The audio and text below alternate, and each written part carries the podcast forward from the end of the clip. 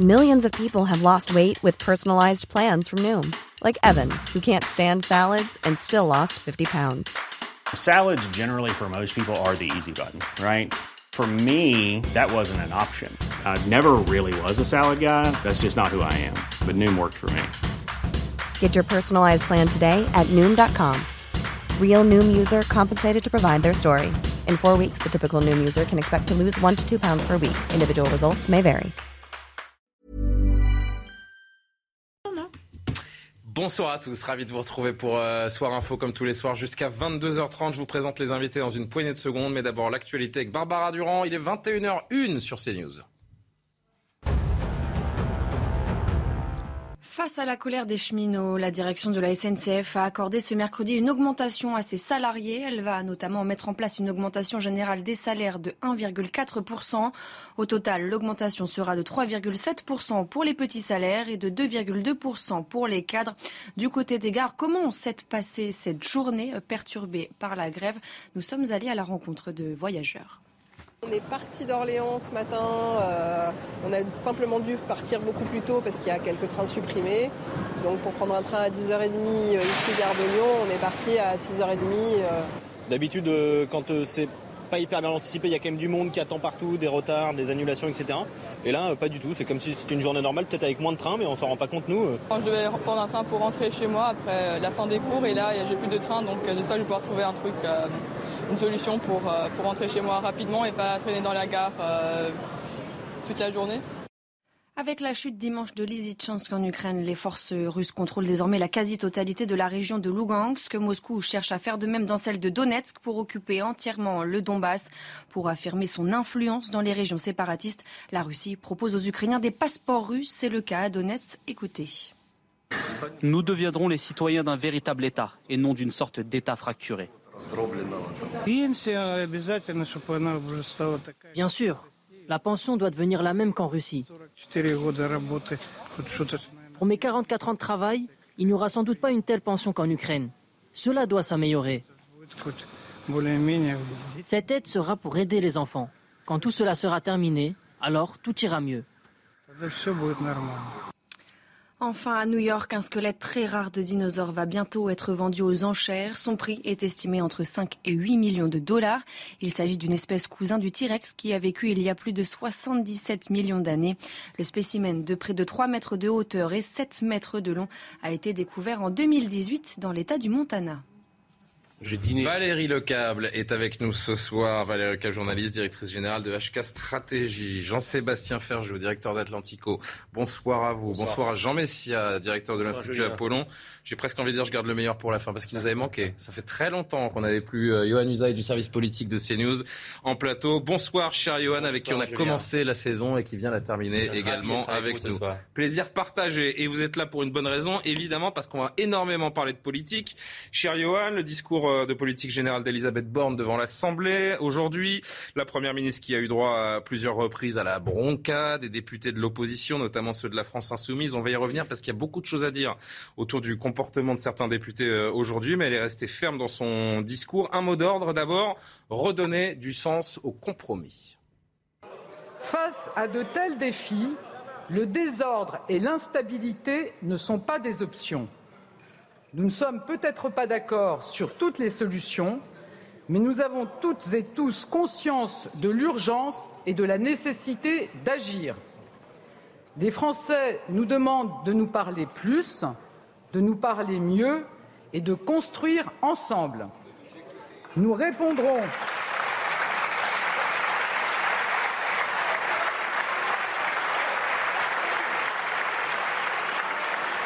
Nous répondrons présent. Je veux qu'ensemble, nous redonnions un sens et une vertu au mot compromis, depuis trop longtemps oublié dans notre vie politique. Johan Usaï, elle a marqué des points, euh, Elisabeth Borne, aujourd'hui. Alors certains disent, il y a, une, il y a un sentiment général qui nous dit qu'elle a été euh, authentique, elle a parlé d'elle-même, c'est vrai, de son parcours. Et les Français aiment ce type de personnalité. Elle a redoré son blason. Euh, c'est votre avis ou pas aujourd'hui, Elisabeth Borne? Je ne sais pas si elle a marqué des points. En tout cas, elle n'en a pas perdu. C'est déjà pas mal parce que ses détracteurs disaient, vous, allez voir, oui, vous allez voir, elle va être nulle, ça va être un discours absolument affreux, elle n'est pas à sa place, elle n'est pas faite pour être là, etc. Bon, elle n'a pas perdu de points. C'était un discours assez assez classique, enfin, assez convenu, assez attendu. Il n'y avait pas de grandes envolées lyriques, mais elle, elle, a fait le job. Elle a présenté la feuille de route qu'on connaissait. Par ailleurs, c'est pour ça que je dis qu'il n'y a pas de surprise. La feuille de route, c'est plus ou moins ce qu'avait dit Emmanuel Macron pendant la présidentielle. Elle dit on va travailler ensemble. Maintenant, il faut voir comment est-ce qu'elle compte travailler avec les oppositions. Et ça, elle ne l'a pas dit. C'est dommage parce que c'est précisément ce qu'on attendait. Elle a présenté un, un visage différent de celui qu'on avait d'elle, euh, comme je disais, en, en, en parlant d'elle, en évoquant son destin personnel, euh, également en montrant une force de caractère. Non, je si, on, appelle ça fendre l'armure. Alors on dit toujours elle a fendu l'armure, elle l'a fait un peu, c'est vrai, elle a parlé de son parcours. Euh, elle, pupille de la nation, fille de déporté. Toute, toute, sa vie, voilà, elle, a parlé d'elle, effectivement. Mais est-ce que c'est ça qui va l'aider à diriger? Est-ce que c'est ça qui va l'aider à trouver euh, des alliances et à aller chercher des compromis? Non, après les Français la connaissent peut-être un peu mieux et, encore. Enfin, est-ce que les Français s'attardent là-dessus? Je suis même pas certain, vous voyez. Jean Messia, votre impression générale? Bah, L'impression générale, c'est que c'est un discours qui était à la fois très sérieux, euh, très technocratique, euh, mais en même temps un discours assez ennuyeux, euh, assez terne. voilà, c'était pas un discours comme de politique générale comme on a pu en connaître par le passé. ça n'avait rien d'un discours galvanisateur et pris à pic, si vous voulez. voilà, donc on, on, assiste à ça. Alors c'est vrai qu'il y a eu le moment émotion à la fin où elle parle un peu d'elle-même, mais là encore euh, je pense que la France aujourd'hui, elle a besoin d'un souffle. Elle a besoin de, quelque chose qui provoque une sorte d'émulation. Euh, euh, les, Français ont besoin de rêver, ils ont besoin de se reconnaître dans leur gouvernement. Le gouvernement doit leur, donner une, ambition, un cap. voilà, quand elle dit les Français attendent qu'on se parle, excusez-moi, ça ne veut rien dire. Je n'ai pas l'impression que le gouvernement, jusqu'à présent, ils étaient muets. Euh, voilà, donc euh, c'est un discours encore une fois avec les oppositions. Jean Messia ne fait pas semblant de ne pas comprendre. Euh. oui, mais le problème c'est ça, c'est qu'il y, a un paradoxe, si vous voulez, c'est que elle, dit qu'il faut que, le gouvernement et, et l'Assemblée nationale se parlent, mais en fait, dans son attitude ferme, elle est finalement dans une attitude fermée. C'est-à-dire qu'il n'y a pas, je vois pas de concertation là demain. Il va y avoir un, un, grand. C'est vrai que le mot compromis a été souvent prononcé, mais pour l'instant c'est plus une incantation qu'autre chose pour le moment. Une sémantique, si vous voulez, ensemble, compromis, etc., qui fait très rassembleur. Euh, mais en même temps, on voit que dans les actes, euh, je veux dire, est-ce que l'opposition a été associée, par exemple, à ce texte, à ce projet de loi qui va être présenté sur le pouvoir d'achat? On va y revenir. Le fond, on va y revenir. J'ai vraiment euh, l'impression générale, rapidement, de, de, chacun d'entre vous. Valérie Lecable, puis Jean-Sébastien Ferjou. Moi, je pense que dans une situation euh, politique impossible, hein, on en a suffisamment parlé, euh, pas de majorité absolue, euh, des, oppositions très radicales, hein, que ce soit de gauche ou de droite, et de droite, en fait, elle a au contraire, selon moi, trouvé le ton juste. C'est-à-dire que si elle avait eu un ton très idéologique, très emphatique, comme vous dites, etc., forcément, elle aurait déclenché encore plus les oppositions parce que comme de toute façon ils ne sont pas d'accord et qu'ils ne pouvaient pas se mettre d'accord. Et je trouve qu'au contraire cette fermeté sur le fond et c'était franchement pour une femme, moi, j'étais assez fière parce qu'il y a suffisamment de femmes qu'on brocarde en permanence. Mmh. Valérie Pécresse a été suffisamment, a fait une campagne suffisamment difficile pour la présidentielle, etc. Je trouve qu'au contraire, là, la Première ministre a eu un ton extrêmement juste extrêmement ferme sur le fond, extrêmement droit, extrêmement déterminé, qu'elle a donné un cap, justement, avec certaines mesures euh, sur la nationalisation des DF, sur les retraites qui ne seront pas tout de suite, etc.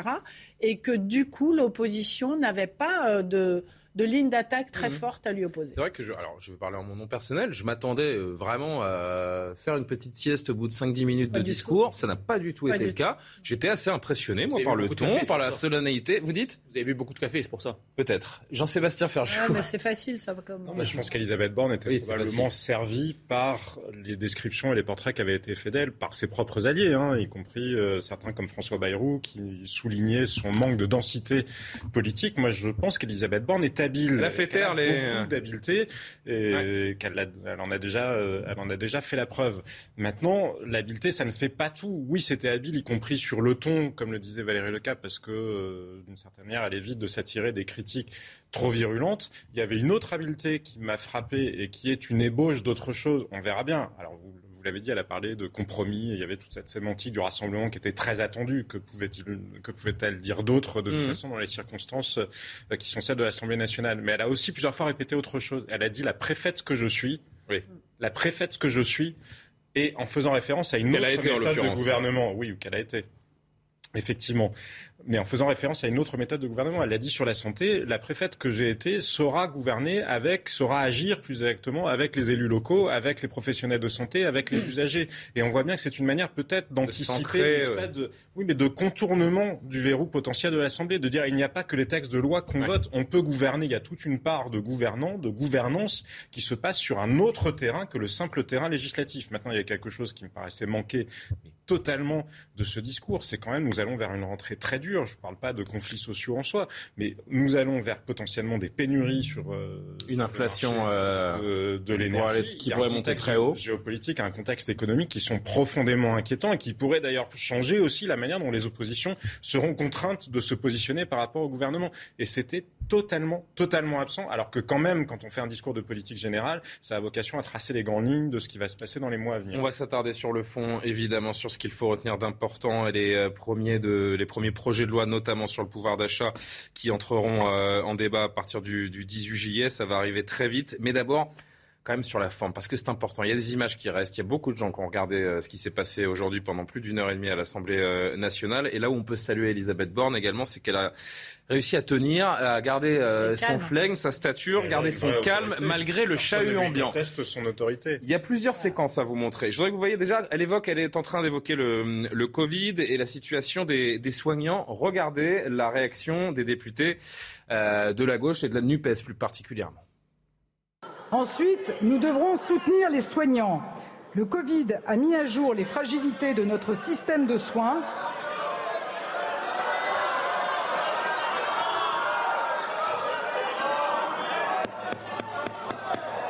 S'il vous plaît. Mes chers, collègues, s'il vous plaît. Pas de telles manifestations dans l'hémicycle, s'il vous plaît. Madame la Première ministre continue. Ça n'a rien à voir.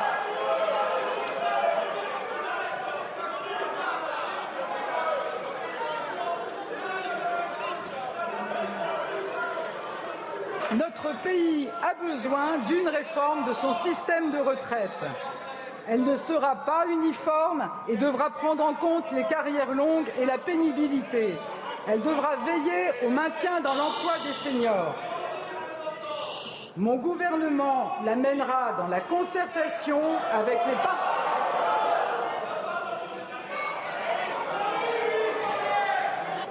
S'il vous plaît, mes chers collègues, laissez Madame la Première ministre continuer. Mon gouvernement. Oui, le chahut, ça existe à l'Assemblée nationale, on n'apprend rien. Mais là, c'est un discours de politique générale, il y a une solennité encore plus grande. C'est l'Assemblée ou c'est le cirque? Bah, écoutez, j'en sais rien, mais ce qui est sûr, c'est que les, ceux qui font ça sont euh, au mieux des, des saltimbanques, des ados attardés, des ménétriers ou des ménestrels qui se croient à la fête à neuneux. Euh, voilà, je crois qu'on ne réagit pas comme ça quand on est élu de la nation, qu'on a en face de soi euh, un, le Premier ministre qui fait un, un, discours quand même assez solennel. Je crois qu'il faut savoir se tenir. Là, on avait l'impression que c'était l'ambiance. Euh, euh, voilà, l'homme à trois têtes, la femme à barbe, une atmosphère de fête foraine, voilà. Enfin, je sais pas, il y, a, quelque chose de décalé. Moi, je ne suis pas du tout d'accord avec la politique d'Elisabeth Borne, pas plus qu'avec celle d'Emmanuel Macron. Mais je crois qu'une démocratie digne de ce nom, et qui plus est une démocratie représentative, il faut savoir se tenir, il faut avoir le respect des interlocuteurs. Par contre, Là où je, euh, je, dire, que je critique un peu l'attitude d'Elisabeth Borne, c'est quand elle dit qu'elle veut parler avec tout le monde, quand elle refuse effectivement le vote de confiance simplement parce qu'elle n'a pas envie de. C'est autre chose. Non, non, non, non c'est très important. Parce qu'elle n'a pas envie de l'avoir avec le silence, c'est-à-dire l'abstention du, Rassemblement, national. Donc, le Rassemblement national, le fait qu'il soit silencieux et que grâce à ce silence, elle puisse obtenir. La, ça, on va en parler tout à l'heure. Je voudrais vraiment qu'on reste sur LFI et sur ce, ce, chahut autour de, du discours de politique générale, qui est assez indigne en effet de ah, l'Assemblée nationale. ça, sûr. On va faire le tour et j'ai deux autres séquences à vous montrer, mais euh, il est 21h15. C'est la règle de l'actualité. Barbara Durand. Royaume-Uni, Boris Johnson déterminé à continuer à son poste et ce malgré les défections. Depuis hier, au total, 27 membres du gouvernement britannique ont démissionné. Le Premier ministre est affaibli par de nombreux scandales, notamment les fêtes clandestines en pleine crise sanitaire et plus récemment encore un membre du gouvernement accusé d'agression sexuelle. Plusieurs millions d'habitants confinés en Chine, conséquence d'un nouveau rebond de l'épidémie. Un mois après la levée d'un long et éreintant confinement, les habitants craignent le retour de restrictions, en particulier à Shanghai. La plus grande ville de Chine a été mise sous cloche deux mois afin d'enrayer la pire flambée de Covid-19 dans le pays, et ce, depuis le début de l'épidémie. Enfin, en Italie, le bilan s'est encore alourdi après l'effondrement d'un glacier dimanche. Au moins sept personnes sont mortes. L'annonce de ce nouveau bilan est intervenue alors que certaines familles accusent les autorités d'avoir laissé le glacier ouvert et ce, en dépit de conditions d'ascension manifestement périlleuses. Le nouveau député des Yvelines euh, de la majorité présidentielle, Carl Olive, a réagi à ce, ce chahut euh, de la part de LFI qu'il nomme les ultras de LFI qui n'ont aucun respect. On se croirait dans un stade. À ce rythme-là, la prochaine fois, ils vont venir dans l'hémicycle avec des fumigènes. Il poursuit. Il aura fallu moins de 8 minutes aux artistes de LFI pour confondre l'Assemblée nationale avec le grand cabaret de Patrick Sébastien. Et met-il entre guillemets, je peux vous dire que ce n'est pas que de l'amour. Irrespect total. C'est le vrai visage de la NUPES qu'on a vu aujourd'hui, euh, Johan? D'abord, c'est pas une surprise. Enfin, on, savait qu'avec euh, autant de députés, la France insoumise allait quelque part créer une sorte de chahut permanent. D'ailleurs, ils avaient prévenu jusqu'à Damien Abad en leur disant si jamais vous êtes maintenu au gouvernement, on ne vous laissera pas parler, ne serait-ce qu'une seconde. Donc, hmm. on savait très clairement à quoi s'attendre. Alors, c'est un manque de respect, bien sûr, envers Elisabeth Borne, mais c'est au-delà de ça. C'est un manque de respect euh, envers l'Assemblée nationale, ce que ça représente envers nos institutions. Mais d'ailleurs, ils veulent les changer. Donc c'est bien qu'ils ne les respectent pas ou qu'ils ne les aiment pas, ces institutions. Et donc ils le montrent là très clairement. Oui, c'est un, manque de respect. Ça faisait un peu cours de récréation, si vous voulez. Voilà. Pour moi, l'Assemblée nationale, c'est quand même quelque chose qui est très élevé, si vous voulez. Donc voir cela, ça ne grandit pas la politique, très clairement. L'image que ça renvoie aux Français, après, enfin, je trouve ça assez consternant, déplorable, effectivement, et assez incompréhensible en fait, parce que quand, quand on est élu, on, on, représente quand même les Français. Ça doit appeler à une forme de, de retenue. On doit, on doit plutôt se grandir. Mais voilà, j'ai du mal à comprendre cet état d'esprit-là, même si encore une fois, on ne t'attendait pas à autre chose. Il y a ce chahut euh, qu'on peut euh, apparenter à de la forme, mais euh, il y a le fond également qui compte, et notamment, je ne sais pas si vous avez suivi entièrement ce, ce discours, mais vous savez qu'Elisabeth Borne a eu un mot, des, plusieurs mots pour pour les forces de l'ordre, pour la pour la police. Elle a dit euh, honte à ceux qui euh, attaquent la police, honte à ceux qui dressent les Français contre ceux qui les protègent. Et là, il y a une partie de l'hémicycle qui a applaudi et une autre qui est restée assise. Regardez. J'ai confiance dans nos forces de l'ordre et j'ai le plus grand respect pour elles. C'est pour cela que j'ai envers elles la plus grande exigence. Et je le dis sans détour. Honte à ceux qui attaquent systématiquement nos policiers et nos gendarmes. Honte à ceux qui tentent de dresser les Français contre ceux qui les protègent.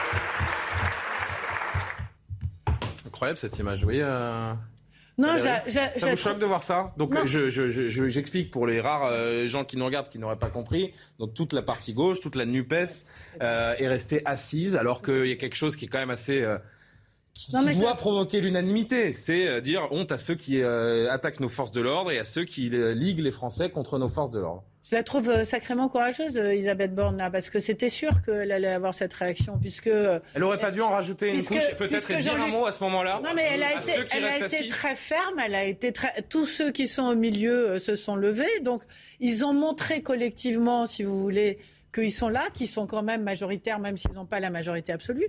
Et c'était clairement. La question, c'est est-ce que ça vous choque de voir toute la partie gauche de l'hémicycle rester assise à ce, moment-là Ce qui est intéressant, c'est que c'est une réponse à la police tue euh, de Jean-Luc Mélenchon. Et euh, la partie gauche ne pouvait que elle lui répond directement. Quand il a dit la police tue, elle lui répond directement, là, en fait. Et c'est un, une démarche politique forte qu'elle fait, en fait.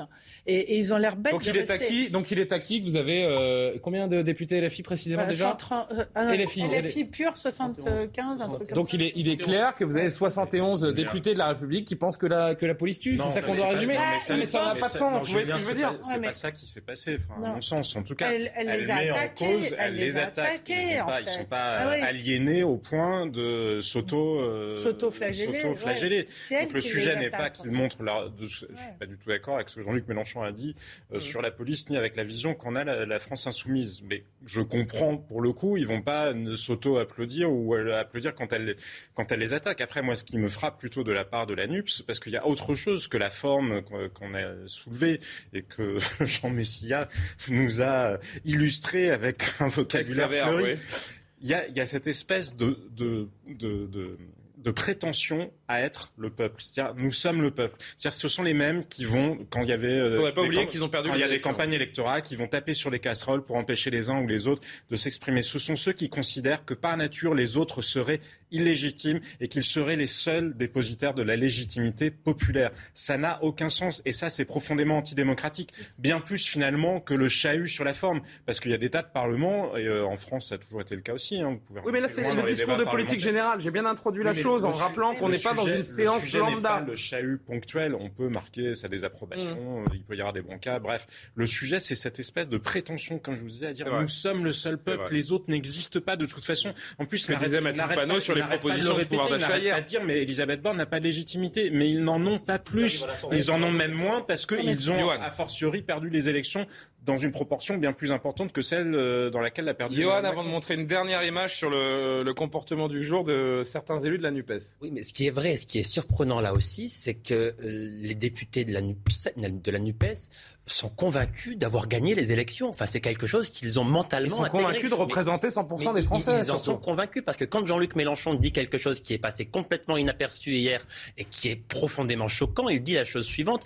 Il dit le second tour des législatives a annulé le second tour de la présidentielle. Sous-entendu, Emmanuel Macron n'est plus du tout légitime et finalement, eh bien, le pouvoir quelque part, il nous revient quasiment de droit. C'est quand même extrêmement surprenant. Enfin, c'est une aberration absolue de dire quelque chose comme ça. Donc, ils le traduisent à l'Assemblée nationale à leur manière en considérant qu'ils sont plus légitimes que les autres. Regardez bien le mécanisme, le mécanisme pervers, parce que c'est toujours le même, mais juste Valérie, pour aller au bout de la phrase, le mécanisme pervers qui est celui de Jean-Luc Mélenchon et celui de la France insoumise de manière générale, qui est de contester systématiquement les résultats des élections. Alors c'est fait euh, jamais frontalement, hein, mais c'est ah, à 600 000 voix près, ou alors récemment c'était d'ailleurs à 15 000 voix près, la majorité aurait été différente. Jean-Luc Mélenchon qui suggérait que les décomptes avaient été, ou qu'il y a eu des trafics finalement dans les décomptes, alors que c'était uniquement la question des étiquettes qui était en cause et pas la la, loyauté, la transparence du résultat des élections même. Mais ça, c'est acclimaté déjà les militants de la France insoumise et les Français à l'idée que peut-être les élections ne seraient plus légitimes en France ou plus fiables. C'est totalement faux et c'est profondément choquant. Il nous reste deux minutes avant la pause. Je voudrais juste que vous voyez cette image. Oui, Valérie et oui, Johan, vous allez euh, réagir. Euh, avant le discours de politique générale, regardez cette, euh, cette image. des députés de la NUP se sont rassemblés devant le Palais Bourbon pour un happening, à savoir un mariage entre Emmanuel Macron et Marine Le Pen. L'objectif, dénoncer une proximité entre les élus de la majorité et ceux du Rassemblement national à la suite de ce mariage, ces élus de la NUPES ont également euh, euh, déposé un cercueil au sol qui représente la mort du Front républicain. Louis Boyard, euh, jeune député LFI, fait partie de ceux qui ont organisé ce happening. Écoutez-le et vous réagissez. On est là pour deux choses. Premièrement, pour enterrer le Front républicain euh, qui a été euh, tué par la République en marche et par LR en s'alliant avec le Rassemblement national pour obtenir euh, des postes entre amis qui ont oublié de poser la question de ce que faisaient leurs prédécesseurs comme Jacques Chirac et Simone Veil en disant qu'on ne s'allie pas avec le Rassemblement national.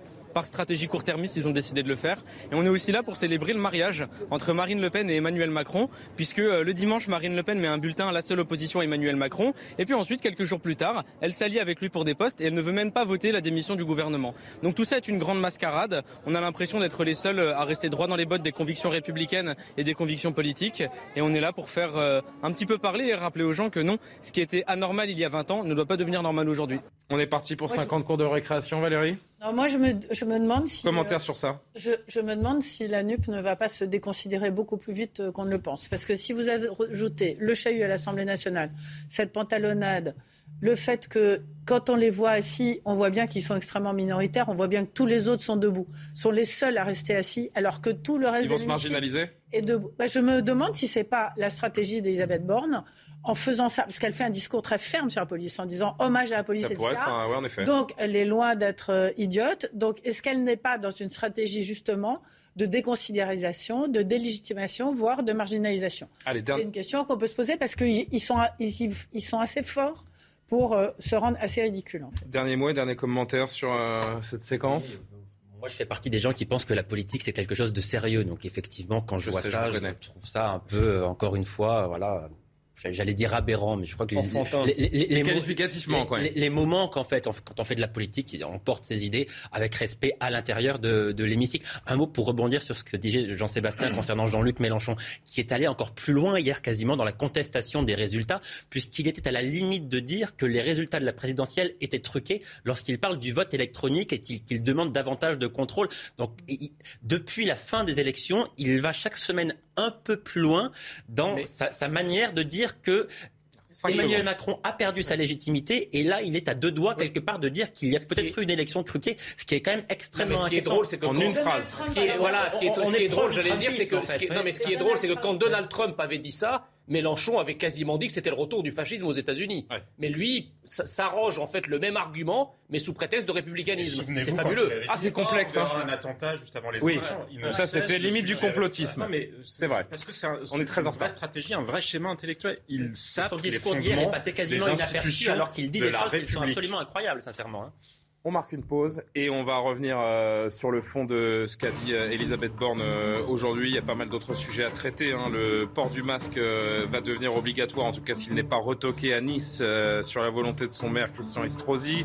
On a la grève à la SNCF qui a impacté beaucoup de Français qui partaient en vacances et puis l'affaire de ce demandeur d'asile récidiviste qui a attaqué des policiers ces derniers jours à Paris également. À tout de suite. La deuxième partie de Soir Info, juste après le rappel de l'actualité. Barbara Durand.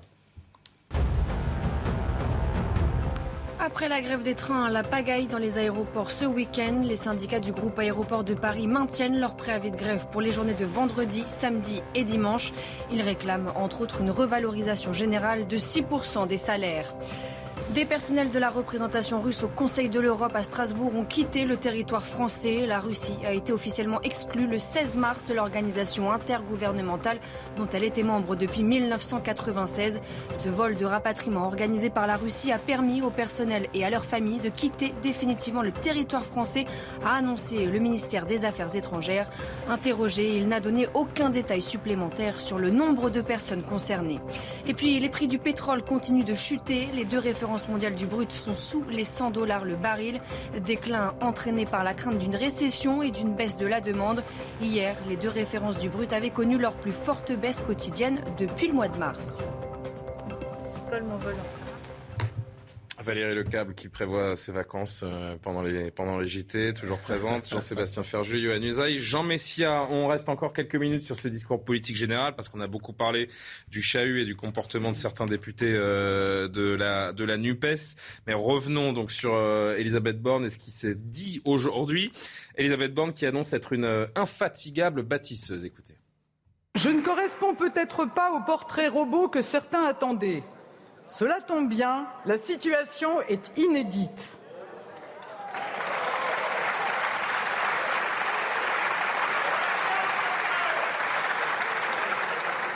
Je n'ai pas le complexe de la femme providentielle. J'ai été ingénieure, femme d'entreprise, préfète, ministre. Mon parcours n'a suivi qu'un fil rouge, servir. Jean-Sébastien, est-ce que, vous, est-ce que vous en savez plus ce soir sur la méthode Borne? Pas vraiment. Non, mais il n'y avait pas de surprise dans ce qu'elle disait. De toute façon, euh, le, Parlement est ce qu'il est. Il n'y a pas de coalition qui se soit formée autour d'Elisabeth Borne. Donc, on a vu que les Républicains se montraient moins critiques, peut-être, parce que sur certains aspects, comme les retraites, ils ont entendu des signaux. On restait quand même dans le flou. Tout était euh, assez euh, assez vague, hein, un peu à l'image d'ailleurs de la campagne qui a été faite par Emmanuel Macron. Mais sur la méthode, je vous le disais tout à l'heure, il y a à la fois cette volonté de compromis, mais ce qui veut pas dire grand-chose. En réalité, ça marche toujours comme ça. Le Parlement fonctionne toujours comme ça. La différence, c'est que là, la majorité sera obligée d'intégrer les attentes des autres. Parce que les autres, ça fait longtemps, les Républicains ou euh, même la France Insoumise, le Rassemblement National, ont voté des tas d'amendements ou de textes euh, mmh. présentés par le gouvernement. Je disais, peut-être la nouveauté était quand elle fait référence au fait qu'elle a été préfète et en disant je serai capable peut-être de gouverner en dehors du Parlement, en contournant ce blocage parlementaire, parce que j'irai directement voir les élus locaux, les associations, les, euh, ou les gens concernés de la société civile sur X ou X dossier à voir si, parce que ça c'est une intention qu'on peut afficher, à voir si oui ou non c'est suffisant pour avoir une dynamique politique qui permet de contourner justement ce fameux verrou, j'en suis pas certain. Je rappelle qu'elle n'a pas engagé hein, la responsabilité de son gouvernement, ne se soumettant pas au fameux vote de confiance après son intervention. Écoutez une première réaction d'opposition, celle de Marine Le Pen après le discours d'une heure et demie donc de euh, la Première ministre. La situation gouvernementale n'est pas sous contrôle, mais comme, dans tant d'autres domaines, hors contrôle. Les nominations invraisemblables se succèdent, sans tenir compte des élections, sans tenir compte de la volonté collective qui s'est exprimée, sans tenir compte du changement institutionnel qui est intervenu. Le pouvoir ne réfléchit plus, il tâtonne. Il ne décide plus, il improvise. Il n'agit plus, il titube. La seule certitude qui lui reste, c'est l'illusion de la puissance. Quelque chose que je comprends pas, Jean Messia, vous qui connaissez bien Marine Le Pen, quand bien même vous lui avez fait faux bon euh, il y a quelques mois. Si le gouvernement titube, si le gouvernement est à ce point hors sol, pourquoi elle n'a pas suivi la motion de censure bah, de LFI J'allais vous dire. Euh, pourquoi ne pas signer cette motion de censure si, l'heure est si grave Non, mais surtout qu'elle commence son discours en disant. C'est ça qui est le paradoxal, je trouve. Qu'elle n'accorde aucune confiance au gouvernement. Donc elle a qu'à effectivement mettre ses actes euh, en adéquation avec ses termes et ses mots et voter la motion. Je pense que si elle ne vote pas la motion, c'est précisément parce qu'elle ne veut pas s'associer à la NUP politiquement. Euh, c'est, vous savez, la politique, c'est aussi une affaire de symbole. Quand ça, crée un, ça crée un drôle de discours. parce que... Attendez, quand Elisabeth Borne dit je ne veux pas avoir la, confiance avec l'abstention du Rassemblement national, c'est exactement de la même façon que procède Marine Le Pen en disant je ne veux pas que le gouvernement tombe avec l'idée que j'ai pu être associé à, la NUP. Euh, pour le faire tomber. Non, voilà. non, mais c'est pas que ça. Attendez, ils ont 85 députés ou un chiffre de cet ordre-là. 89. 89 députés, merci. Euh, le Rassemblement national a 89 députés. C'est la grande victoire de Marine Le Pen. Elle a, fait, elle a montré sa joie. Elle est en ordre de marche pour se représenter sans doute dans 5 ans. On n'en sait rien, mais ils sont dans une position de force extrême pour quelle raison est-ce que vous voulez qu'ils aillent se tirer une balle dans le pied eux-mêmes? Parce que s'ils votent la motion oui, mais elle tient Le discours, elle tient le discours d'une chef, de, groupe. Si, si, elle vote la motion de censure avec la NUP, l'Assemblée est dissoute. Oui, mais dans ce cas-là, il faut pas faire le Attends, elle fait preuve de responsabilité quand même. Elle a dit qu'elle serait une opposante responsable. Mmh. elle fait preuve... Mais elle n'a aucune, elle n'a absolument aucun intérêt à ce que cette assemblée-là soit réélue. Aucun intérêt. Vous avez, vous avez parfaitement raison, mais le problème, c'est que ce qu'on soulève, c'est un problème de cohérence sur le fond, vous avez parfaitement raison et je vous rejoins. Mais dans ce cas, vous venez pas. Il a fallu être un, peu moins véhémente à la, à la tribune, en effet. On n'accorde aucune confiance au gouvernement. Mais parce que pour moi, pour moi, avançons, avançons, pour moi, je termine juste. Elle se, elle se met en opposante en chef. Contrairement à la NUP qui a fait le chahut toute la journée. C'est une lecture. Et elle se donne une espèce de posture eh ben, ça va être moi l'opposante. En parlant de, de, NUPES, justement, sur le fond, la chef de groupe euh, LFI, qui est, euh, comme le veut la tradition après le discours de politique générale, elle aussi est montée à la tribune pour dire son opposition. Écoutez-la. Mathilde Pan. Le président a été élu sans mandat. Voici venue sa première ministre sans confiance. Ce mercredi 6 juillet est une date à marquer d'une pierre noire pour la démocratie. Madame Elisabeth Borne, vous devenez officiellement la première ministre d'un gouvernement minoritaire vous êtes bel et bien chargé de conduire la politique de la nation par le seul fait du prince. Vous ne devez votre place qu'à un président de la République, lui-même élu par défaut. On a vu la forme en première partie et on va là vraiment s'en départir, euh, Johan. Vraiment sur le fond, la NUPES, c'est le vrai problème du gouvernement désormais. Non? Oui, parce qu'ils vont, ils vont perturber les séances à l'Assemblée nationale, si vous voulez, mais on, voit, on verra bien la motion de censure qui sera déposée et qui sera votée dans 48 heures, me semble-t-il. Euh, n'a aucune chance d'aboutir. Donc quand, elle dit c'est un gouvernement minoritaire, pour l'instant à l'Assemblée nationale, euh, non, ça n'est pas le cas. Euh, quand Mathilde Panot dit Emmanuel Macron a été élu sans mandat, enfin euh, pardon, c'est lui qui a réalisé le meilleur score.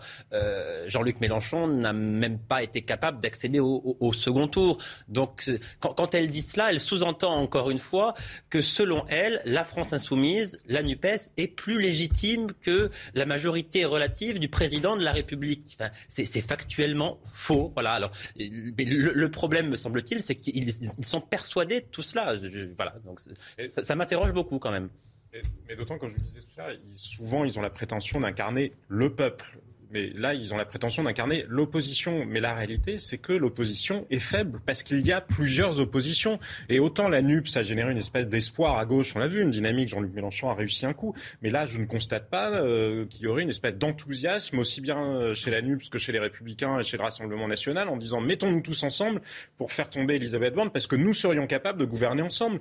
Et ça, ils en font mais totalement abstraction. Ils sont, oui, le gouvernement d'Elisabeth Borne est faible, sauf qu'ils sont dans une situation de faiblesse plus grande encore et que les Français n'ont pas donné deux mandats à la NUPS pour euh, être un gouvernement de substitution, ou pas plus qu'ils n'auraient donné un mandat pour une espèce de coalition étrange des oppositions qui n'ont strictement rien à voir les unes avec les autres.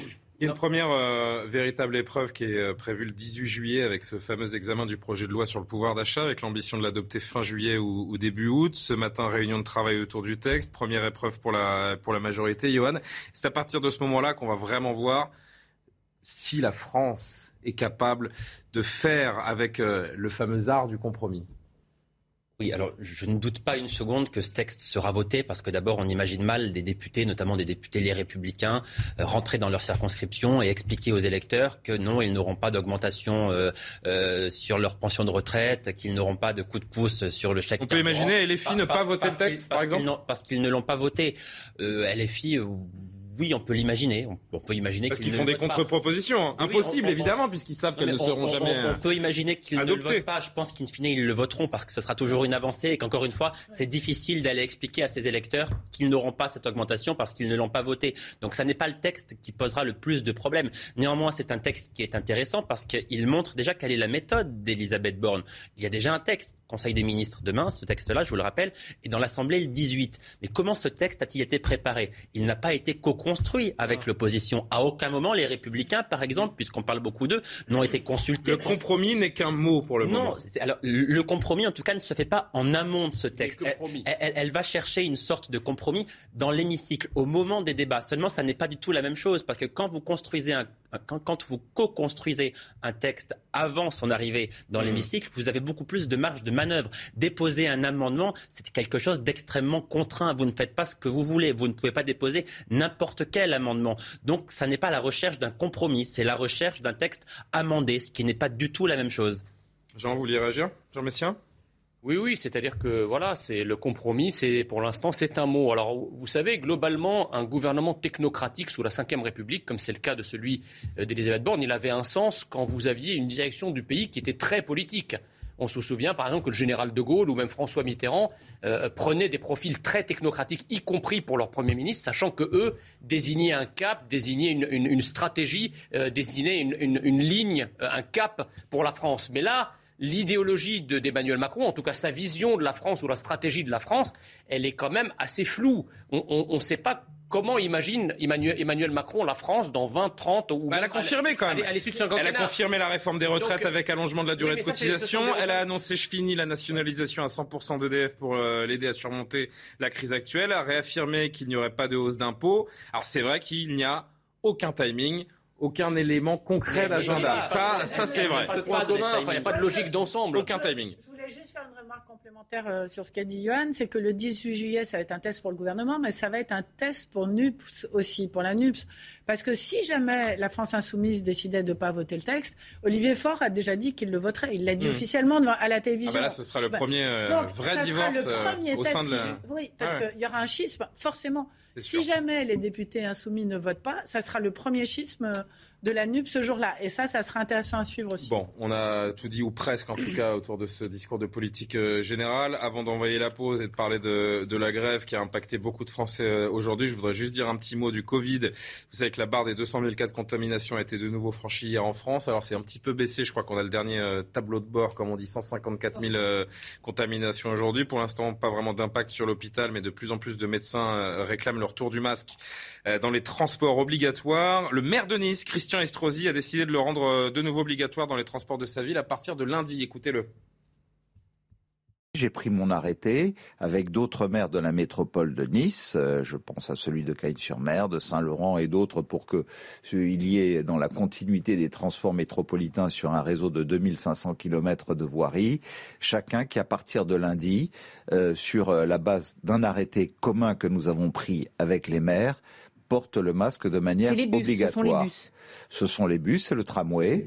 Bon, alors ça pourrait être retoqué, hein, parce que euh, on sait que administrativement, euh, il n'est pas libre de faire exactement ce qu'il veut dans ce cas-là. Christian Estrosi, qui soigne surtout son électorat avec cette mesure, on peut l'entendre euh, aussi. Est-ce qu'on peut imaginer une généralisation dans les semaines à venir de ces obligations? Pour l'instant, non. Elisabeth Borne l'a assuré il y a un peu moins d'une heure. Il n'est pas question de généraliser le, port du masque. D'abord parce que le gouvernement sent bien qu'une partie des Français n'est pas prête à, accepter de, nouvelles contraintes. On voit bien que le pays est quand même dans une forme d'ébullition. Alors si vous rajoutez à nouveau des formes de contraintes qui ont été mal tolérées par une partie de la population la dernière fois, il y a quand même un fort risque de, de rejet et de voilà de de, tensions supplémentaires dans le pays. Donc je crois que le gouvernement sera à l'évidence très vigilant dans les prochains mois, même dans les prochaines semaines, dans les prochains mois, euh, pour faire voter ou pour décréter de nouvelles mesures contraignantes. En gros, la nouvelle doctrine, c'est la responsabilité des, des Français. Jean-Sébastien, il faut, miser il faut laisser cette liberté. Je crois qu'il est très utile de porter, a fortiori quand on est une personne fragile, de porter un masque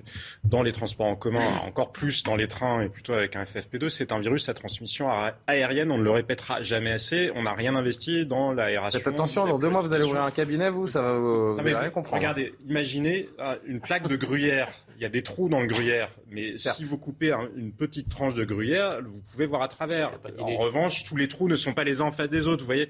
Donc le masque, plus la vaccination. Non, mais ce que je veux dire, c'est qu'il y a des couches. il y a des couches. Vous savez. Bah, un rat peut-être. Oui. Il y a des couches de protection les unes après les autres, et plus on prend de protection pour soi-même, et moins vous avez de chances que les fameux trous du gruyère entrent en, Enfin, on a compris. En les uns avec les autres, que le virus passe à travers. Mais c'est important de le rappeler. Après, après, je pense qu'on sous-estime dans la situation, dans la situation politique actuelle, on sous-estime totalement la manière, enfin, ce que l'impact probablement qu'a eu aussi sur le résultat des élections l'attitude d'Emmanuel Macron. Sa fameuse phrase, vous savez, j'emmerde, je veux emmerder ceux qui sont non, vaccinés. Ça a choqué pas seulement les non vaccinés, mais beaucoup d'autres gens dans le pays aussi, parce qu'il y avait une forme d'arbitraire et qu'on a bien euh, vu que cet arbitraire tombait d'en haut sans qu'il soit corrélé à l'efficacité sanitaire. Et là, on va surtout rappeler, stop à On va surtout rappeler, et ce sera vraiment 20 secondes s'il vous plaît Valérie, que les législatives ont changé la donne. Il faut une, une majorité pour remettre certaines lois en, vigueur. Le, et le masque, un décret suffit. Donc oui, c'est vrai aussi. Mais si on veut vraiment aller vers un pass sanitaire ou de nouvelles mesures restrictives, il faut, euh, il faut que ça passe par l'Assemblée. Dernier mot. Moi, je prends beaucoup les transports en commun. et Les gens remettent de plus en plus le masque spontanément, en fait. Parce que quand on est en fait, les, gens sont... Voilà, il y a, quelque chose de très étonnant qu'on découvre ces derniers jours, c'est que les gens sont intelligents et ont bah un peu de bon sens. Et, quand ils se sentent fragiles ou en danger. Euh, dans le métro tout à l'heure, il y avait au moins une personne sur quatre qui avait un masque. On va marquer une, une, pause. Avant cela, le rappel de l'actualité. On va en profiter pour manger un bout de gruyère ensemble. Euh, Jean-Sébastien. On va manger un trou. Non, merci. L'actualité, ça dérape. Euh, et la pub, à tout de suite. Quatre mois et demi après le début de l'offensive russe en Ukraine, le président du Sénat est attendu à Kiev vendredi et samedi. Gérard Larcher devrait s'entretenir avec Volodymyr Zelensky et faire un discours devant le Parlement ukrainien. Face à la flambée de la variole du singe, le patron de l'Organisation mondiale de la santé partage son inquiétude. Il a aussi annoncé convoquer le comité d'urgence qui doit l'aider à juger la gravité de la situation. Dans 58 pays, au total, plus de 6000 cas ont été détectés.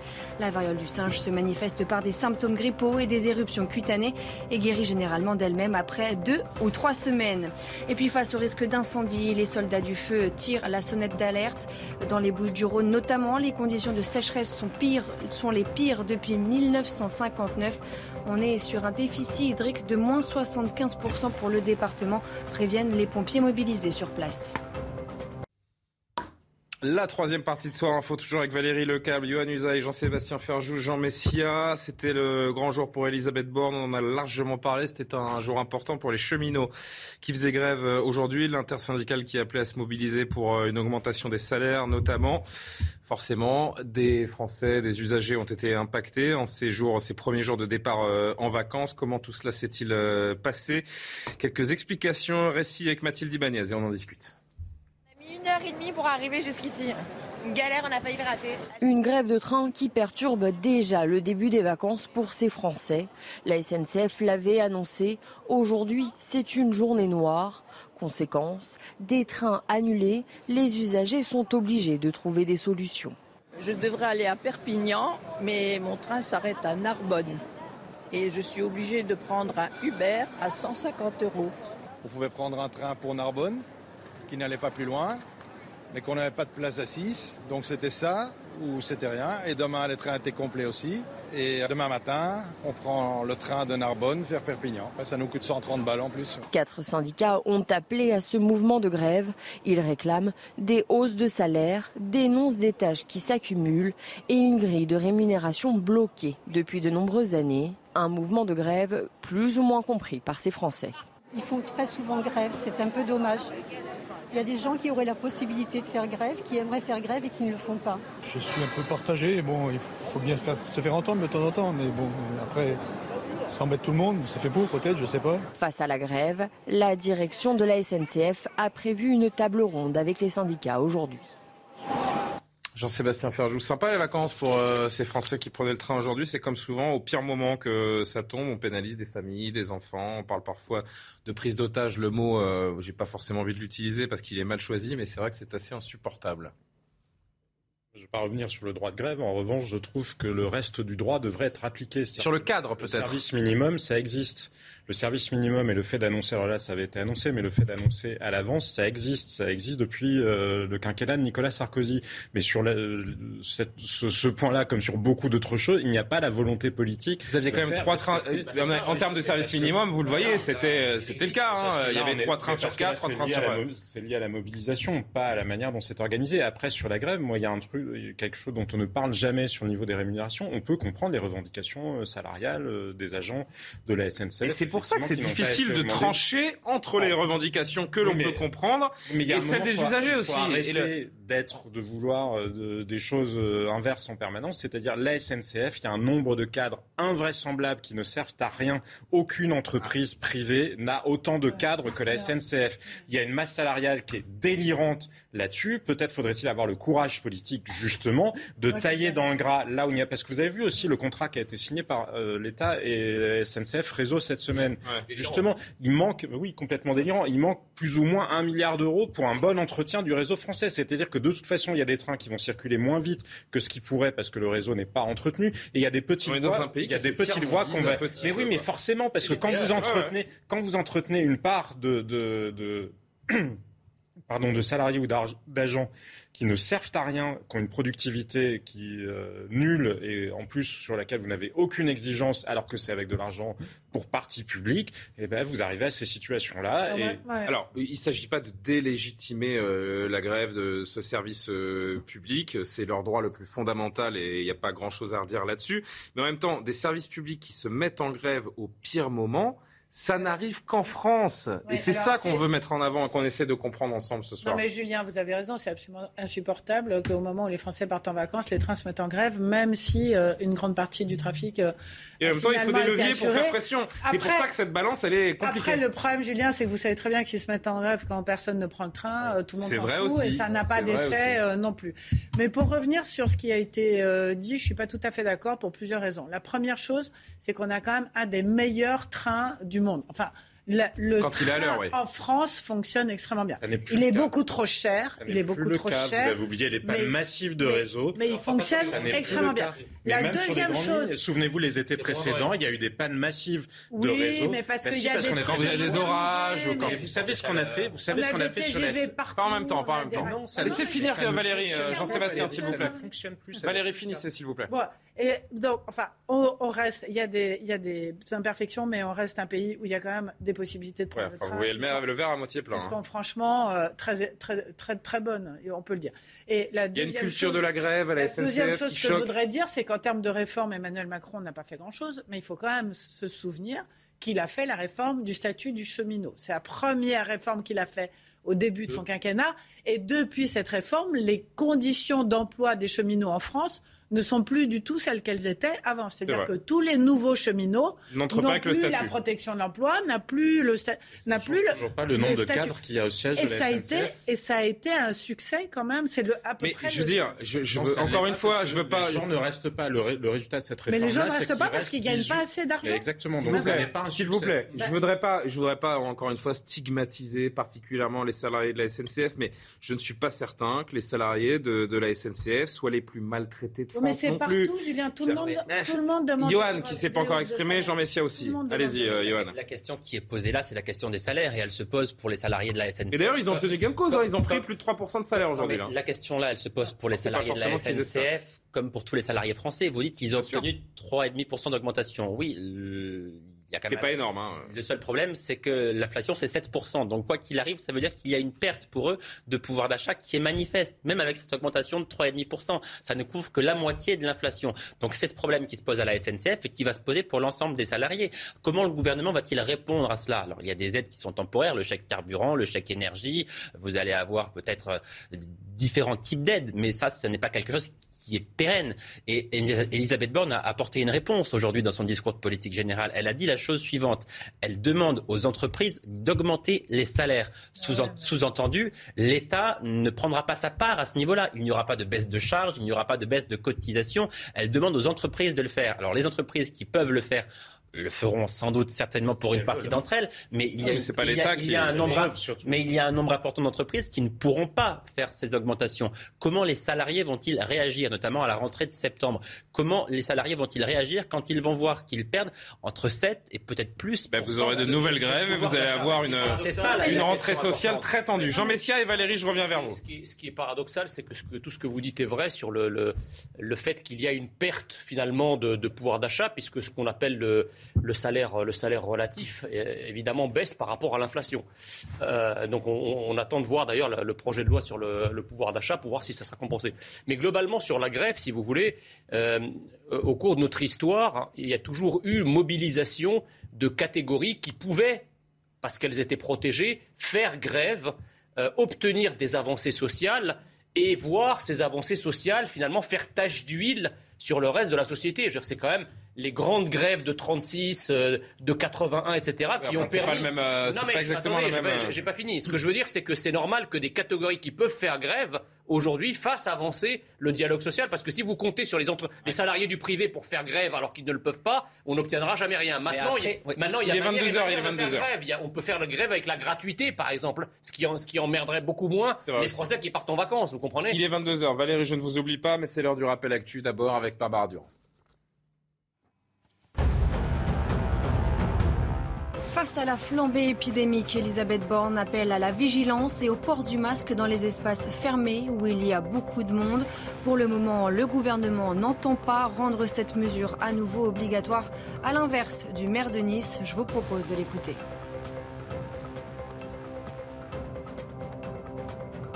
Nice, euh, je pense à celui de Cagnes-sur-Mer, de Saint-Laurent et d'autres pour que il y ait dans la continuité des transports métropolitains sur un réseau de 2500 km de voirie, chacun qui à partir de lundi, euh, sur euh, la base d'un arrêté commun que nous avons pris avec les maires, porte le masque de manière obligatoire. Ce sont les bus. Ce sont les bus et le tramway. Sur le front en Ukraine, l'offensive russe fait rage dans l'est du pays, Moscou ayant fait du Donbass sa cible prioritaire. Dans la ville bombardée de Sloviansk, l'évacuation des civils s'est poursuivie ce mercredi. Selon les autorités, 23 000 habitants sont toujours bloqués sur place C'est ici, c'est ma boutique. Je n'ai pas de mots. Beaucoup d'argent, beaucoup de ressources investies, 20 ans de travail, tout est perdu. Plus de revenus, plus de richesses, plus rien ne nous relie à la ville. Je vais faire évacuer ma femme et je n'ai plus le choix. Demain, je vais rejoindre l'armée. Je vais la vendre et c'est tout. Et nous allons rester à la maison. Nous avons des sous-sols. Nous allons nous y cacher. Que pouvez-vous nous faire? Nous n'avons nulle part où aller. Personne n'a besoin de nous. Et puis après deux années marquées par la pandémie et le retour tant attendu des férias à la fête de Pamploune en Espagne, regardez ces milliers de fêtards venus du monde entier, habillés de blanc avec un foulard rouge autour du cou, comme le veut la tradition. Pendant neuf jours, cette ville du nord de l'Espagne va vivre au rythme des concerts et des feux d'artifice. De retour pour parler de, de ces grèves une nouvelle fois. Écoutez quelques usagers interrogés par nos équipes à Bordeaux aujourd'hui à Toulouse, mais on a vu qu'il n'y avait plus de métro. Après, on a reçu quand même un mail euh, la veille pour dire que notre train était maintenu. Ils annoncent 10 minutes de retard. Si ce n'est que 10 minutes, ça va, mais on n'est pas encore à l'abri de prendre vraiment notre train avec euh, que 10 minutes de retard. Parce que là, je vois que le quai, il n'est pas affiché, ça pue quand même. Euh, non, c'était un intercité qui faisait Nantes-Bordeaux. Il a été annulé. Donc j'ai pris 7h32 à Châtelaillon au lieu de prendre 10h05 à Rochefort. Là, je pense pouvoir capter le Bordeaux-Nîmes de 12h28. Mais par contre, le Nîmes-Avignon, je n'ai rien vu de toute la journée comme TER pour rejoindre Avignon depuis Nîmes. Et puis j'ai pas été prévenue pour tous les trains, donc ça c'est dommage en fait. Surtout qu'on donne nos coordonnées et par mail et par téléphone. Valérie Le Câble. Non, mais cette histoire de pouvoir d'achat, euh, c'est central. Hein, ça va être la suite de tout ce qui va se passer. Et il faut conjuguer à ça le fait que euh, le chômage, elle l'a rappelé aujourd'hui euh, Elisabeth Borne, est descendu à 7,5% de la population active, que l'objectif, c'est d'arriver à ce qu'on appelle au plein emploi. Le plein emploi, c'est seulement 5% de chômage, ce qui est très peu. Et donc, on est dans un pays où le rapport des forces s'est complètement inversé. C'est-à-dire qu'avant, il y avait 10 euh, candidats pour un emploi et maintenant, il y a 10 emplois pour un candidat. J'exagère parce que ce pas les bons chiffres, mais c'est vrai que les salariés de tous ordres aujourd'hui sont dans une situation où ils peuvent essayer de choisir leur boulot et demander des augmentations de salaire parce qu'on n'est pas dans une pénurie de main-d'œuvre, mais dans certains secteurs, c'est le cas. En fait. Dernier mot là-dessus, Johan. Euh, c'est vrai que euh, ça change tout. C'est vrai qu'avec cette inflation euh, qui, qui arrive, la rentrée sociale s'annonce particulièrement tendue, encore une fois. Oui, et, et, il faut quand même dire aussi aux Français que l'État ne pourra pas compenser évidemment euh, la perte de pouvoir d'achat liée à l'inflation, parce que ça n'est pas possible, ça coûterait une fortune. Rendez-vous compte, 7% d'inflation. Donc si les entreprises n'augmentent pas les salaires quand elles le peuvent, à l'évidence, la plupart des salariés français vont perdre et perdront parfois beaucoup en pouvoir d'achat. Ça, c'est une évidence on, dit souvent que l'État ne peut pas tout. Là, en l'occurrence, c'est vrai, l'État ne pourra pas compenser après, la perte ce qui est, encourageant, c'est que l'inflation est d'ores et déjà sur l'inflation, ce qu'on appelle l'inflation sous-jacente. C'est-à-dire que là, il y a des fortes hausses de prix sur les prix de l'énergie, les matières premières, les produits alimentaires, mais sur les biens et les services, l'inflation est a priori d'ores et déjà contenue. Donc il faut rappeler qu'on n'est pas forcément entré dans un cycle d'inflation qui durera des années, comme on a pu le connaître, exactement, comme on a pu le connaître dans les années 70. Donc c'est pas la même chose, c'est pas réjouissant évidemment, a fortiori pour les gens qui sont déjà euh, extrêmement à la limite euh, en fin de mois, mais ça devrait, en l'état en tout cas, être relativement transitoire tout dernier sujet euh, dans cette euh, émission, dans ce Soir Info. On parle euh, de cet individu demandeur d'asile en situation irrégulière qui a été déféré devant la justice aujourd'hui pour l'agression de policiers. Ça s'est passé hier à Paris, dans une gare. Les policiers qui tentent d'interpeller cet homme qui a un comportement agité, menaçant, ils se retournent contre les forces de l'ordre, les agressent. En mai dernier, il avait déjà été interpellé pour des faits similaires. La séquence de l'interpellation a fait le tour des réseaux sociaux. Regardez. C'est bien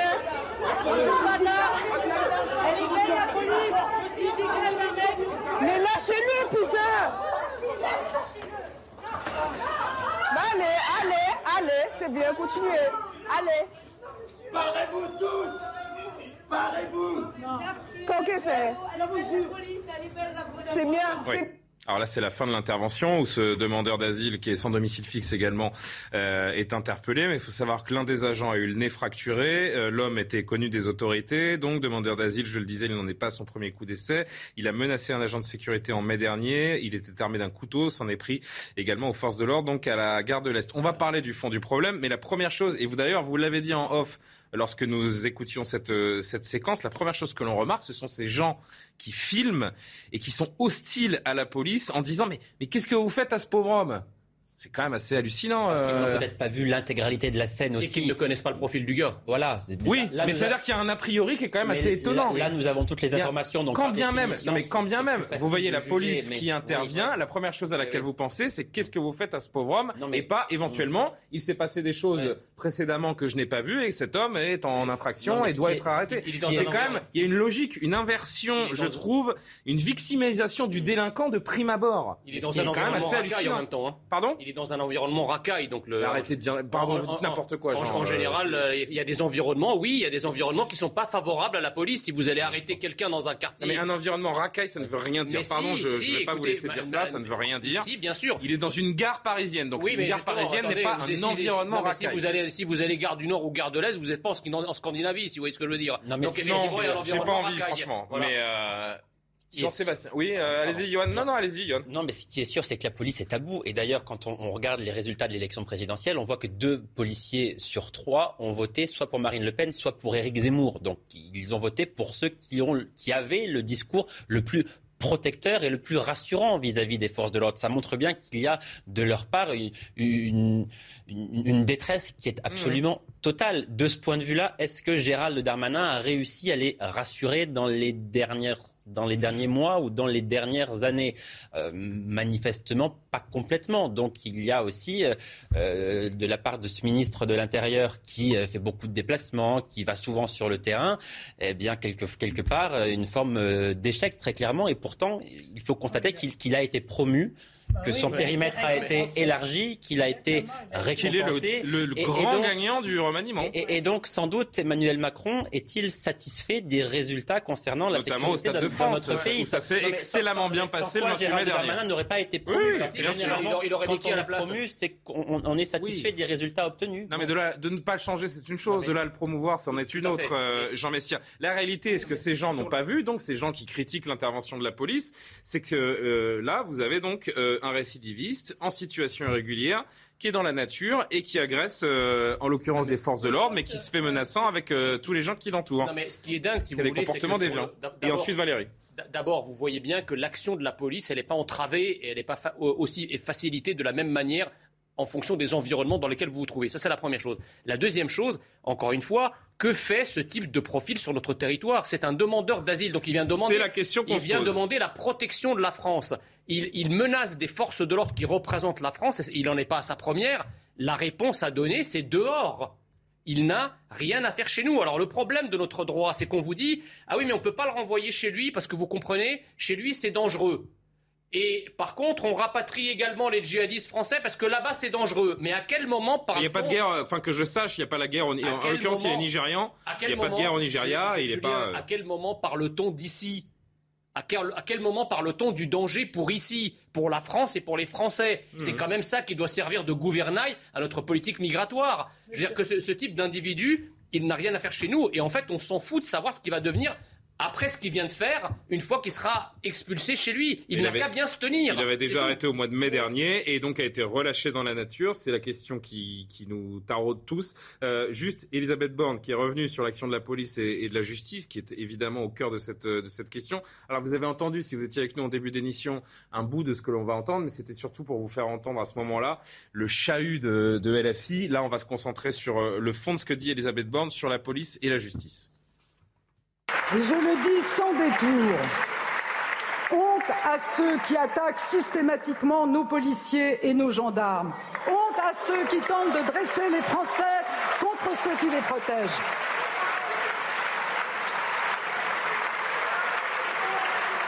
Moi, j'entends la colère des Français et l'exaspération des forces de l'ordre face aux multirécidivistes. La réponse, c'est le refus de l'impunité.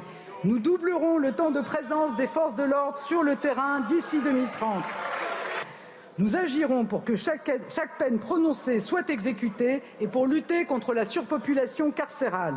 Une quarantaine d'établissements pénitentiaires, 15 000 places, seront livrées dans les prochaines années. C'est pas mal ce qu'elle dit. Le discours est clair, ce passage est fort. C'est une républicaine, Elisabeth Borne. Non, mais je, trouve ça extrêmement intéressant. Je vous rappelle qu'elle vient de la gauche à la base, hein, Elisabeth Borne. Et, euh, et pardon, euh, Valérie, je vous laisse finir. Ce qu'elle dit, c'est à l'opposé d'un certain aspirant Premier ministre qui euh, disait que la police tue. Oui, et un autre aspirant Premier ministre dont on vient de parler qui est Gérald Darmanin, puisqu'il ne il ne cache pas sa volonté éventuellement. Oui, bon, ça c'est autre euh, chose. Mais il y en a un qui l'a vraiment déclaré. la, question, la question que je voudrais juste poser là, puisque j'essaie de généraliser, de prendre un peu de hauteur sur cette euh, pénible agression, euh, c'est est-ce que Emmanuel Macron a enfin compris que la sécurité est un sujet dans ce pays? Est-ce qu'il a donné des signes pour décider et pour montrer justement parce que elle, elle est intervenue très fortement pendant sûr que si elle tient tout ce qu'elle dit là, ça ira beaucoup mieux. Voilà. Mais encore faut-il le tenir. Comme on l'a dit, Gérald Darmanin, malgré les mauvais résultats du premier quinquennat, a été promu et il a, je crois, quatre secrétaires d'État auprès de lui, ce qui est un nombre absolument considérable. C'est du jamais vu depuis 2011. Et il va peut-être réussir à mettre en place cette espèce de de globalité comme ça, de sécurité euh, mhm. pour le pays. Donc la question qui est posée aujourd'hui est, de s'être opposé à NUPES sur cette histoire de la police etc. Est-ce qu'on va rentrer dans un deuxième quinquennat où la sécurité deviendra davantage la priorité que Jean-Sébastien, le défi. Il a tiré les leçons des élections? Le défi, il est immense. Elle prend aujourd'hui des engagements. Il va falloir les tenir. Voilà, c'est un peu comme euh, le 1er janvier quand on décide ah que cette année on va faire. Et les 15 000 places de, prison, en effet, elles ont, déjà été promis, elles ont déjà été promises il y a 5 ans, les 15 000 places mais de voilà, C'est juste complètement absurde d'imaginer. Einstein le disait, hein, la folie, c'est d'imaginer que les mêmes causes pourraient produire des effets différents. Bah, quand vous, avez le même ministre de l'Intérieur et le même euh, ministre de la Justice, Éric Dupont-Moretti, comment voulez-vous que ça produise des effets différents? Aucun gouvernement n'a jamais, aucun Premier ministre n'a jamais fait un discours de politique générale en disant nous avons décidé d'être totalement laxistes la sécurité, on s'en fout, et puis on va essayer de privilégier les délinquants. Donc ça n'a pas de sens. C'est pas parce qu'elle dit soyons fermes qu'il euh, faut respecter la police. Il est heureux qu'elle le dise face, encore une fois, aux déclarations euh, de Jean-Luc Mélenchon. Enfin, tout n'est pas dans la parole quand même. La parole n'est pas performative. Parfois, il y a besoin de faire de véritables choses dans le concret. Alors, quand on gère un ministère de l'Intérieur, en plus, il y a des élections professionnelles. Hein, donc, euh, c'est le moment où vous pouvez être sûr que le corporatisme battra son plein. Donc, quand on gère le ministère de l'Intérieur, finalement, en essayant de contenter les syndicats plutôt sur des questions de revendications salariales, sans jamais avoir d'exigence de productivité, hein, mais qui ne visent pas les hommes, les personnes, ou les femmes d'ailleurs, qui sont euh, en soi, mais sans aucune exigence de productivité sur l'organisation, parce que c'est ça le sujet. Il faut quand même le rappeler, la masse salariale de la police ne cesse d'augmenter avec toujours moins de gens sur le terrain. Et là encore, Madame Borne, elle ne se pose aucune question sur la procédure pénale. Sur, elle ne se pose d'ailleurs aucune question sur les incantations. Bah, elle ne vient pas d'arriver. Elle était déjà, elle était déjà ministre d'Emmanuel Macron. il y a deux sujets. Il y a deux sujets en un finalement. Euh, donc les agressions contre contre la police, la réponse pénale. L'autre sujet dans le sujet, c'est donc l'immigration illégale, les fameuses OQTF, obligations de quitter le territoire français, qui ne sont jamais ou presque euh, appliquées. Donc en fait, on laisse dans la nature des gens qui sont bah, comme cet homme-là, dans la débrouille permanente, qui se tourne assez logiquement vers la délinquance. Il y a, hum, j'ai envie de dire presque, alors Jean Messia, je sais que vous allez bondir, mais c'est presque de la non-assistance à personne en danger de ne pas expulser ces, euh, demandeurs d'asile en les laissant sur le territoire. Aussi. Bah non, non, je ne vais pas bondir.